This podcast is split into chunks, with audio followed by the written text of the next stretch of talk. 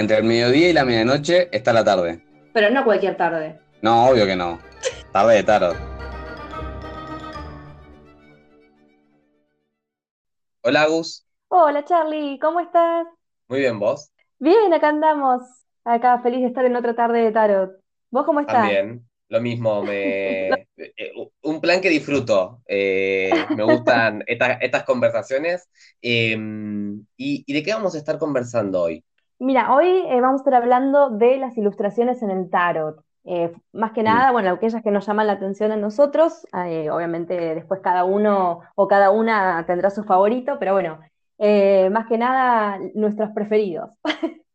Tal cual, claro. Y es importante este tema, me parece, ¿no? Y voy a tratar de ser objetivo porque es claro que sí, como diseñador gráfico, voy a, a decir que las imágenes son importantes, pero porque realmente eh, algo que, que hemos conversado muchas veces, digo, eh, más allá de, de grabar el podcast, es eh, lo, lo importante que son las imágenes, eh, porque la mente tiene- está llena de imágenes y el inconsciente, el inconsciente colectivo está lleno de imágenes y de símbolos. Eh, y el tarot, las imágenes del tarot se relacionan o, o- o se traducen, eh, o per- perdón, traducen esas imágenes que llevamos dentro, ¿no? Entonces nos permite interpretarnos en algún sentido. Totalmente, sí, sí. Y, y de los ilustradores que, bueno, por ahí son nuestros predilectos, son nuestros favoritos, eh, a mí siempre me gusta, eh, la gente que me conoce sabe que soy medio hincha con esto, eh, destacar a, a Pamela, ¿no? A Pamela Colman Sí, Smith, alias, alias Pixie, pero que, que para quienes no sepan, fue la ilustradora de La Baraja, Rider Waite Ujú. y que me parece importante que siempre se hable de ella porque mm, eh, que muchas veces decimos Rider o Rider White, ¿no? Y, y- y- nos estamos olvidando de la importancia como, de la importancia au- autoral de, Pamela y, y en definitiva estamos excluyendo a una mujer. O sea, lo cual es tal como doblemente mal, ¿no? Como que no, no está para nada bien. Tal cual, sí, sí, sí. Bueno, igual eso siempre responde a, a esto que venimos deconstruyendo, ¿no? Claro, es que aparte en realidad es, es como un poco el reconocimiento, ¿no? O sea, eh, por más que leamos y nos guste Marsella o, o el tarot que nos interese, eh, es innegable que de, Red- de Rider Waite Smith fueron un antes y un después, que justamente tengan eh, los arcanos menores representando ciertas escenas o con Sí, personajes que faciliten la, la interpretación. eh, eso, eso fue un, un- un quiebre, ¿no es cierto? Entonces, sobre todo porque los arcanos menores los hizo prácticamente ella sola, o sea, eh, no, sin tanta dirección de, de Edward White, y, y que el final de ella en, en su vida no fue para nada agradable, sino que terminó en la pobreza. eh, de hecho, incluso después de muerta, eh, se vendían sus obras, que no solamente remitían a- al tarot, eh, mucho, se, se- vendían sus obras para pagar las deudas que había dejado. Entonces, me parece que lo sí. justo es como por lo menos reconocerla hoy día, ¿no? Tantos, un siglo después. Sí, pero además si lo pensás, justamente cuando vos tenés el tarot de Marsella, que los arcanos menores no, no tienen una representación, una figuración, pensá Mm, que ella le abrió la puerta a toda la cantidad enorme de personas que, que se han puesto a ilustrar tarots eh, basados en el Rider, eh, White Smith, eh, y nada, por eso digo, pienso, eh, ella, abrió toda una puerta muy, muy grande. exacto, exacto, tal cual. Eso me, eh, me, me gusta esa definición porque no, no es solamente el trabajo, que, que no es para nada menor, sino que, que además le permitió una, un- abrió una beta y para que otra gente diseñara sus mazos, que de hecho, eh, vale aclarar que, que Pamela y tanto como Edward White eran miembros de la Orden Hermética de la Golden Dawn, Sí. que, que en, en- en algún momento también estuvo Crowley ahí, y, y también hizo su mazo, como, como a veces cada tanto yo suelo dejarme a- alguna carta de, de- del mazo de- del libro de Todd, y, y él lo, lo hizo eh, eh, con, con Frida Harris, que fue la ilustradora, entonces también podemos hasta decir que, que Pamela le abrió la puerta a Frida Harris y, y a todas las otras personas que vinieron después, como bien decís, eh, con la posibilidad de ilustrar y, de reversionar las cartas que, ya conocemos. Claro, porque aparte es súper interesante la lectura que hizo Pamela. O sea, realmente creó un mazo, eh, como decías, sin casi ninguna guía, más allá de los significados, obviamente eh, la base fue el marsellés, pero de todas maneras, o sea, si vemos toda la, amplitud que tienen de escenas los arcanos menores, es tremendo. Claro, es que sí, es eso, abrió, bueno, y esa amplitud me parece que acá ahí tomaron la posta Crowley y Frida Harris, porque cuando vemos los arcanos menores del libro que tiene mm, correspondencias astrológicas, solemos mencionar eh, cuál es su, su planeta o, signo, digamos, regente, pero cruzarlo con los arcanos menores, eso fue, me parece, como, como una cosa súper interesante y loca, que eso fue una propuesta no de Crowley, o sea, o no tanto de Crowley, sino de, de, Frida Harris, que le dijo, mira, metamos todo en estas cartas y, metamos todo lo que sabemos, metamos todos los contenidos alquímicos, eh, ocultistas, de todas las disciplinas que, como buenos brujos eh, sí. que, va a servir. Y, y, pensémoslo para el hombre del futuro, era un poco la idea, me parece, ¿no? Y, acá estamos tratando de entenderlo.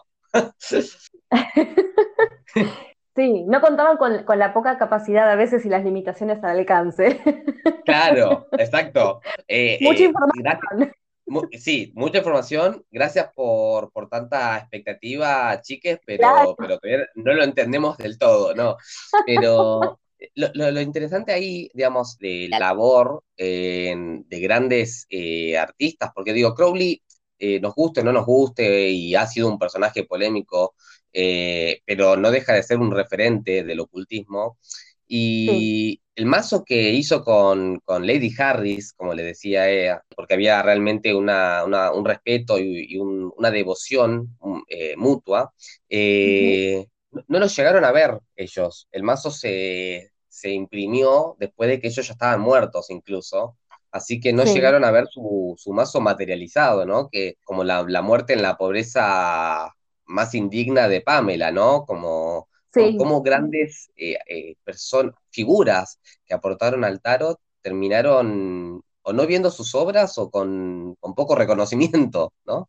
Totalmente, es que aparte más allá uno dice, bueno, estos están eh, súper fanas del tarot, pero es un gran trabajo de interpretación y artístico en sí, y aparte creo que hay todo un proceso, una transición psicológica también, ¿no? En el sentido de que están decodificando información y plasmándola en imágenes.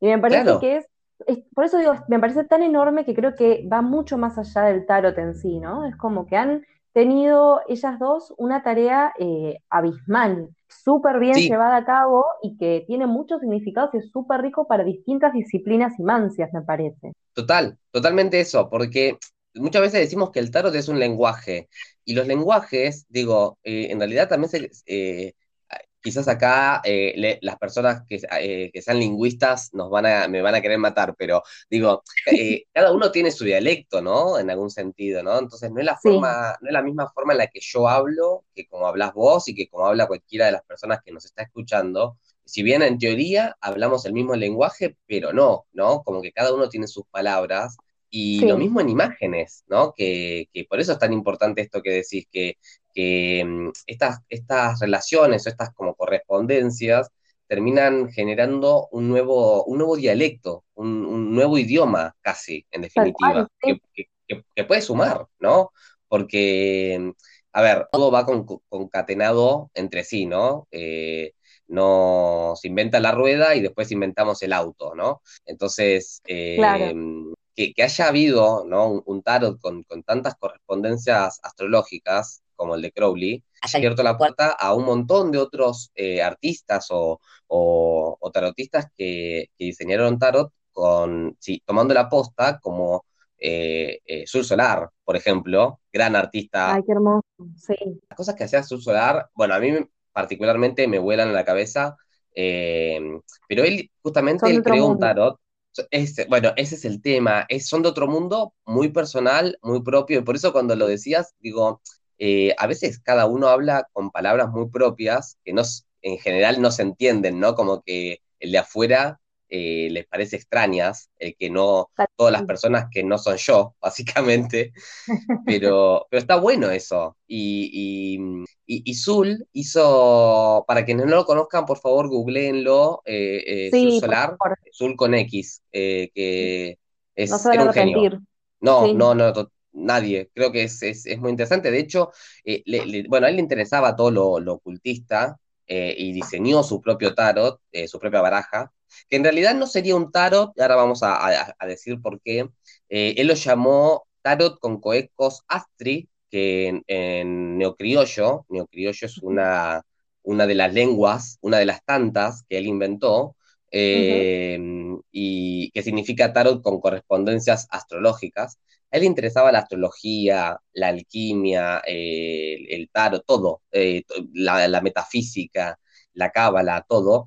Eh, y de hecho es muy lindo porque acá en Buenos Aires, donde está en el museo donde, donde él vivió, en la casa donde él vivió, en la, en la vereda, ahí están los mazos eh, puestos como baldosas, perdón, los mazos no, las cartas, de, este mazo puesto como baldosas. Así que para quienes puedan recorrer, sí, eh, ahí por la Prida, bueno, el museo está en la Prida 1212, así que uno puede caminar y encontrarse una carta de tarot en el piso directamente, eh, ¿no? Y, está, y de ah, golpe al mago. sí, no, es que es, es, re interesante eso. Me encantó. Voy a ir, no fui nunca. Voy a, voy a ir, ya está, ya tengo plan para el fin de semana. Hay que ir porque realmente era un genio. Y este tarot, digo, eh, es una reinterpretación que hizo él con, con, todo lo loco que era. Ojo, a ver, era, era muy loco, pero se codeaba con, con grandes mentes de la época como, como pueden ser Borges, Bioy Casares, o sea, eh, era. Eh, claro, ahí está, exacto. Bueno, eso creo que tiene que ver, ¿no? Em, vos y yo por ahí somos locos y si uno cuando tiene plata es excéntrico. Me parece que, la diferencia es, claro, la diferencia es en términos económicos. Económicos y eh, sociales, porque nosotros no, estamos con, nadie muy, muy topísimo. No, se ve. locos, nada excéntricos. claro, Todavía somos locos, ya seremos excéntricos. y eh, en realidad, esta reinterpretación eh, de, un tarot de Marsella eh, no tiene todas las cartas. Él, él, era fanático del número 12, por eso, de hecho, hasta. por eso me acuerdo la dirección en la que vivió, la Prida 1212, porque justamente era el colgado también, sí. bueno, ese sí está dibujado, por supuesto. Eh, era, era muy fanático de ese número y él no hizo un mazo de 22 cartas, sino de arcanos mayores, sino de 24 para poder hacer 12 y 12, donde hay 12 cartas correspondientes a los signos astrológicos, cáncer, Leo, Escorpio, eh, Géminis, Aries, etc. 12 cartas de arcanos mayores, por lo que eh, tuvo que sacar un par, ¿no es cierto? Entonces, bueno, la decisión no sé cuál fue para, para, sacar las que sacó, por ejemplo, no sé, la emperatriz no está, eh, y eso me duele personalmente. ¡Qué traición! claro. Pero, pero creo que no está la emperatriz porque está cáncer, y creo que hubo como una especie de paralelismo ahí, en una, cuestión como, bueno, la parte maternal y la gente que tiene sol en cáncer no, no me mate, pero hay como una asociación. Ajá. Mira, no em, y, autores, eh, ilustradores, eh, ¿tiene alguno a la cabeza o alguno que, que estés recordando? Ah, no, porque yo soy fan a muerte eh, de Fabio Listrani, el italiano, porque es un, mm. genio. Aparte, también otro excéntrico, porque es músico, sí, ah, creo que toca gore metal, algo así, o sea. Para, para em, vos. Para mí. No, y aparte es eh, un excelente ilustrador y ha hecho, bueno, ha hecho, hay un mazo que yo todavía no, no le pude poner mis manos encima porque, bueno, dólar cambio, em, pero que se llama Gotia, que es maravilloso, em, pero sí pude poner mis manos en tres de sus mazos. Eh, uno es Santa Muerte, que es, una, es brutal, no solo la calidad del mazo, sino los colores, todo está relacionado con la cultura mexicana de la muerte bellísimo. Em, yo sé que puede sonar muy fuerte el nombre del tarot, pero lo ves y, no te genera aprensión, te genera atracción. Realmente eh, muy bien manejadas las temáticas, los significados de las cartas no se pierden. No, no, lo que logró fue impresionante.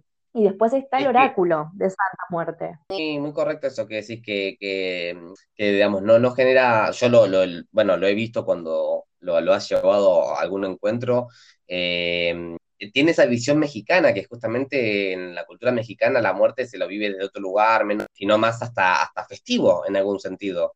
Sí, además el manejo que él hace de los elementos de cada palo, por ejemplo, es delicioso. creo que nunca me referí a algo como delicioso, eh, así que sepan disculpar la, rareza. Pero te juro que me, me, viene a la mente el dos de copas y es sencillamente hermoso. Son dos esqueletos abrazándose Em, ah, sí. los cráneos están como abiertos y como que comparten el agua que cae de un cráneo al otro. Suena súper em, tétrico, pero les juro que no.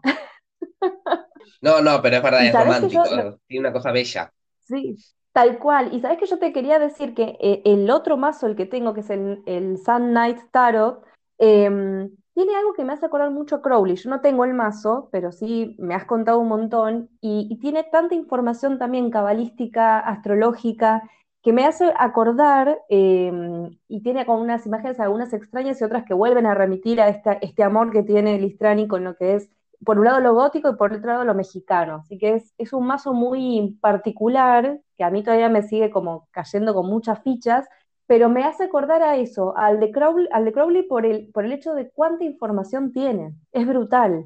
Claro, o sea, bueno, tiene sentido con esto, seguramente eh, haya sido quizás no un referente consciente, ¿no? Porque tenemos muchas veces referentes ahí como en el bagaje de nuestro inconsciente, que, pero porque justamente alguien ya lo hizo, entonces eso nos, nos condiciona o nos permite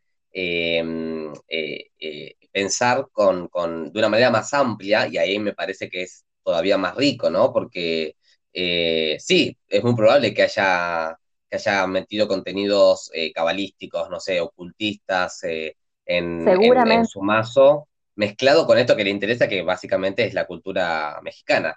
Tal cual. Sí, sí, sí. ¿Y vos tenés algún otro que esté por ahí por tu manga? Sí, eh, tengo, tengo algunos ah, un poco más contemporáneos que no voy a tratar de no extenderme sobre estos porque hemos hablado sobre algunos de ellos.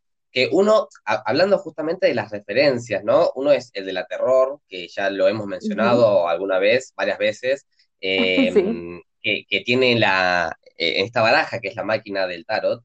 Em, ella está, hizo una baraja llena de, de referencias a la cultura popular, al a la ciencia ficción, a la música, ¿no? A películas, series, libros, eh, mangas, cómics, y, es muy interesante y me parece que eso amplía mucho más eh, la manera en la que podemos entender las cartas, ¿no? Y que, por ejemplo, no sé, la sacerdotisa sea Cher, que, Madonna, que Madonna sea la luna, es como que que, aparte, digo, son personas, no sé cuando, espero que, que, cuando este episodio siga escuchándose, sigan vivas, pero digo, em, son personas que, son contemporáneas, entonces las puedes asociar, no mitológico de la mitología griega, ¿no? O sea, como mitos más eh, reales.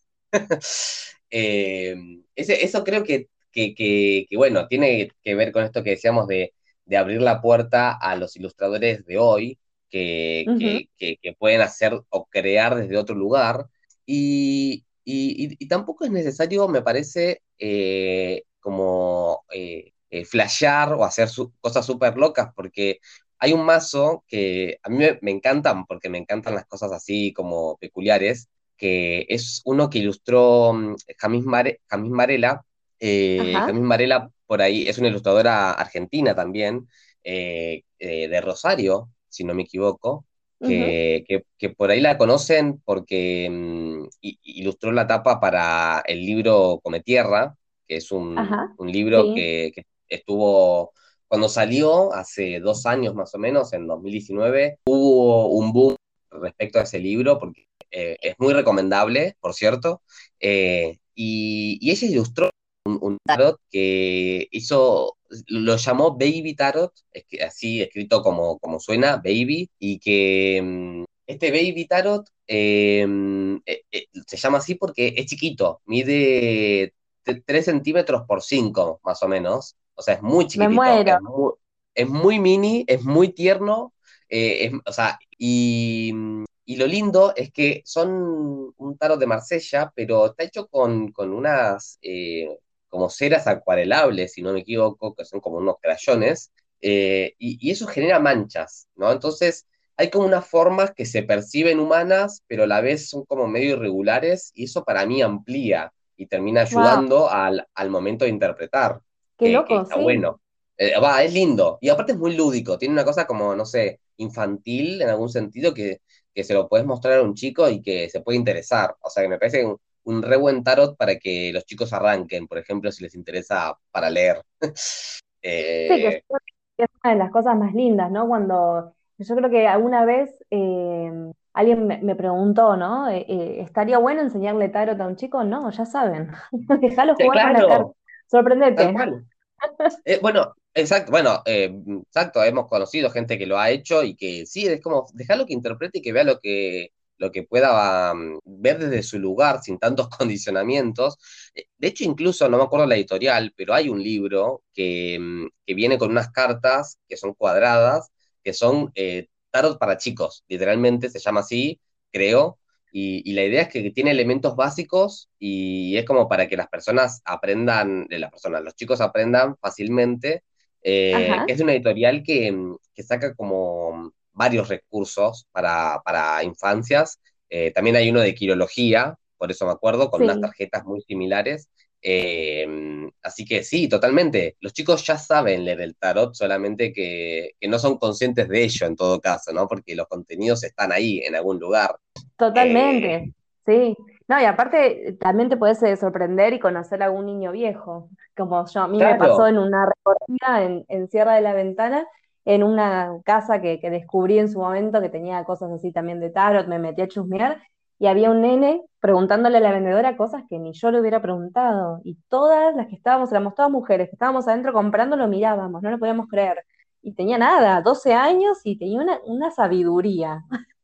Es que total, validemos eso, ¿no? O sea, demos lugar a ese tipo de sabiduría, ¿no? Que, a veces desde la imagen se despierta, y eso es vital de la imagen, de que, que, nos, nos, toca una fibra de nuestro inconsciente que, que justamente no está tan velada con, las cosas, con todas las imposiciones culturales, básicamente. Totalmente, sí. Y un, tarot que me gustaría mencionar antes de, extendernos, em, que es eh, el tarot de fuego de, Ricardo Cabolo, un, ilustrador también contemporáneo, eh, español, que, em, reinterpretó el tarot de Marsella eh, pero con su propio estilo, ¿no? con su impronta, mezclándolo con, con, su, con la cultura romaní, ¿no? con la cultura gitana. Eh, entonces, tiene toda una cosa muy atractivo, eh, es muy útil para, para, leer, para leerle a otras personas que no saben leer, que, que no, digamos, que no conocen el tarot, muy jugoso realmente esa, esa baraja. Tal cual. Bueno, a mí la que me llama mucho la atención y fue la que primero compré, que siempre también la contamos, que es la de, Nicola, eh, la de Nicoleta Seccioli, eh, o Secoli. Nunca voy a pegar bien el apellido, ¿eh? Perdona mis raíces italianas, estoy en deuda. Em, bueno, pero ella es una gran ilustradora. Lo único que sí es cierto, ella tiene un oráculo y un tarot, eh, que bueno, acá vamos un poco de que son mazos eh, que tal vez sirve más para cuando una o uno ya tiene cierto recorrido en el tarot y no necesita eh, conocer o tener en la carta todos los elementos, sino que ya los tiene incorporados, porque la interpretación que hace ella en su mazo es muy libre, ¿no? Algunos eh, de los arcanos mayores, claro, algunos de los arcanos mayores sí son más fieles, porque hay algunas cuestiones que te te, llevan al elemento, no sé, de la emperatriz que está rodeada de naturaleza, eso se mantiene. Pero, por ejemplo, el loco, la, imagen es totalmente distinta y le faltan algunos elementos que hacen rico em, el arquetipo como con información, ¿no? Pero lo que sí tiene es que es una, es una belleza muy, muy particular la de las cartas, eh, son todas como niñas, son todas nenas, es decir, no hay ningún nene, em, lo cual llevó a varias críticas, porque algunas eh, personas eh, sugerían que había una sexualización de la infancia. La realidad es que hay que darle mucha vuelta para que sea eso. Te iba a decir, de todas sí. maneras. Sí, demasiado policía. ya en ese caso. Sí, sí, porque realmente eh, parece, o sea, es como con rostros aniñados, pero te das cuenta que no son nenas en sí. Entonces, y no hay algo sexual pasando necesariamente. Entonces, claro, es como, me preocupa más la gente que lo ve así que la carta en sí. Como diciendo, Total, ¿por totalmente. qué O ves sea, habla, eso? cla- claro, habla más del que lo ve en ese caso. Eso sí me perturba un poco, tal cual. Y, mm, y la última favorita que yo podría tener es, es una, un mazo muy particular, que es el de eh, Teresa Hatch, que es eh, norteamericana, ella es eh, contemporánea, digamos. ¿Te acuerdas que yo tengo un mazo con animales en acuarela? Ay, sí, me encanta. No, no me acordaba el nombre de la ilustradora, pero sí, ya cuando decís animales, acuarela, sí, total, ya está. Lo, lo recuerdo vívidamente. Sí, es hermosa. Es el White, es el White Sage Tarot, que es eh, eh, como el tarot de la salvia blanca. Eh, Claro. acá se consigue la versión que viene mini, o sea, pocket en realidad en latita, y es todo está relacionado con la naturaleza, excepto una carta que creo que tiene una lámpara, eh, es la única, porque después todo tiene que ver con la naturaleza y sus ciclos y los animales. O sea, toda la corte son animales. No, no hay ningún ser humano dando vueltas. Eh, es mortal. La verdad que es un, un tarot muy lindo. También es como para tener cierto recorrido porque faltan elementos. Uno cuando hace la lectura obviamente los, los integra, pero es una, un, mazo que no espanta consultantes. Claro, claro. O sea, eh, hay algunos que, que tienen esto, es verdad, lo, está bueno lo que marcás porque es verdad, son, son fetiches o cosas que nos pueden gustar y si ya tenemos eh, lo- los contenidos aprendidos, aprehendidos incluso, y, y que si estás aprendiendo recién, eh, sí, no es como el Rider Waite Smith, claramente, o Claro. no sé, Marsella incluso. Tal cual. ¿Y a vos te quedó alguno ahí en, la- en el tintero? Además del último. Estos fueron mis, mis principales, así que, que me gustan y que, de, de ilustradores en realidad, de los que tengo, porque, porque después hay un montón que sí, que me parecen alucinantes y, y que todo el tiempo digo, wow, esto, eh, qué buenas ilustraciones que tiene. Claro, bueno, este también. Después vienen un montón más, tal cual, como, el- bueno, el Sol a busca, yo lo amo, pero digamos que estéticamente es bastante tosco, oscuro, de hecho no tiene imágenes, sino personajes, y después es tipo de Marsella, es como, tiene, me, me interesa más la historia detrás, que es como misteriosa, que, que realmente el arte en sí, porque es bastante tosco a la vista, es como, igual amo ese mazo, Claro, pero es más nunca, nunca lo usé, claro, pero nunca lo usé para consultas, solo para mí, eso sí. Claro, creo que hemos mencionado y hemos recorrido varios ilustradores. Por favor, vayan a buscar a toda esta gente, a las que están vives, eh, vayan a seguirles, o sea, eh, vayan a, a Sí, buscar a sus redes y, y- y- y ver las cosas que hacen fuera de lo que tarot. sino, sí. Claro, entonces es como, pero, o sea, obviamente no van, eh, sí, Pamela y Frida Harris no tienen Instagram, suena como una orden, pero realmente es, es, es muy rico, ¿no? Ver las cosas, las mismas cartas desde otro lugar y de Sí, cómo, porque además, más allá sí, de, de- perdón, no, pero más allá de, de- de lo que es eh, aprender el tarot en sí, creo que después a la larga, capaz al 90% se nos genera un fetiche. Entonces, ver el, el- el- el abanico de posibilidades eh, está bueno para siempre decir, uy, quiero ese mazo. Total, claro, es- claro, te ayuda a tener un criterio también ahí. Tal cual. Eh, ¿cómo, cómo ves, Agus? Eh, ¿nos juntamos para, para otra tarde? Sí, nos juntamos para la próxima semana que tenemos otro invitado arcanil, no se dice Sí, así, pero no importa, eh, que es, eh, bueno, la templanza viene a la que, visitarnos, la que necesitamos, la que necesitamos, totalmente, la que nos falta. la que nos falta.